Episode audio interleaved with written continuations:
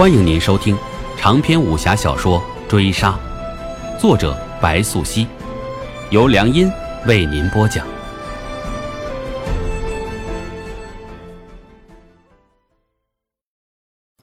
第六十一回，童幽护送王忠嗣回营，受伯乐之恩，决心留在王忠嗣近侧侍奉左右，因而获得调令书信一封，急传陶州。时值仲夏，有探马来报，突厥军队秘密向河东迁移，已有西族游兵进入桑乾河附近，上兵伐谋，其次伐交，其次伐兵，其下攻城。王忠嗣连夜拔营，挥军北伐，亦要死守这条东西横断的防御之势，将危机扼杀在摇篮之中。通幽随军进入钱桑河上游，不过半日。干戈即起。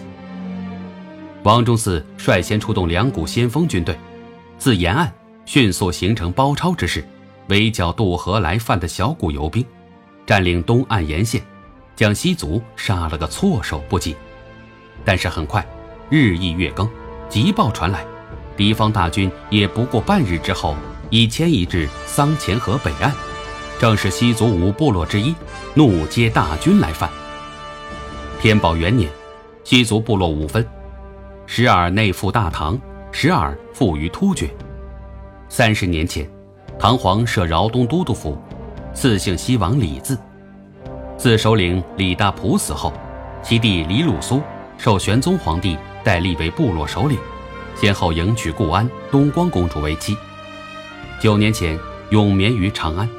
自开元十八年后，西族五部中。怒接一部多附于突厥，顽固不化，与突厥契丹联合，屡为边患。正午时分，两军相望钱桑河东北两岸，形成对立之势。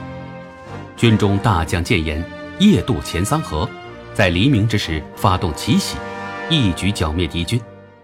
王忠嗣则以为，夏季河水湍急，夜间渡水恐会歼敌一万，自损三千。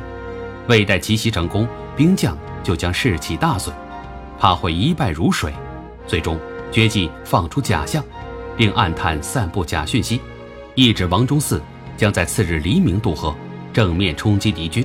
实则既诱敌军夜渡钱桑河，于黎明之际发动奇袭，则连夜沿岸布置陷阱，于军营内外设计埋伏圈，而大军隐于后方。借敌军奇袭之时，以十面埋伏之计，将怒接一族全数剿灭，以绝后患。说来好笑，童幽从军十数载，却头一次真正参与到战事之中。他以日继夜，恪守本分，不为立功，但求无过。曙光乍现，钱桑河的洪流才将显现，敌军果真夜渡而来，发动奇袭。童优被安插在军营之内，于暗处屏息等待。怒接大军上岸，很快被沿岸布置的陷阱损伤，但并不妨碍敌军破门而来。童优与三人射手配合长枪兵二人、盾手二人为一组，营内埋伏十六组，共计八百二十人，携两架塞门车暗中放箭，引诱敌军深入大营。战场之上，新兵射手百发百中难有。在强大的心理压力之下，素日的苦练及身经百战会发挥最大的作用。童幽也不例外，即便他剑法极佳，但初临战场一时半刻也难以以最佳的状态迎敌。就在他堪堪调整好姿态，百步一失之时，身后狼烟大起，王忠嗣率大军压来，不过瞬间就将敌军吞没于眼前。童幽向后撤离，快速回边骑射队，怒接大军知晓中计，为时已晚。腥风血雨之中，岂止是断肢残腿？童幽远在外围军阵，亦被风中腥甜染尽唇齿，呼吸都是铁锈的苦涩味道。古语有云：“兵者，诡道也，攻其无备，出其不意。”此一举，王忠嗣。歼灭怒街大军，尸横遍野。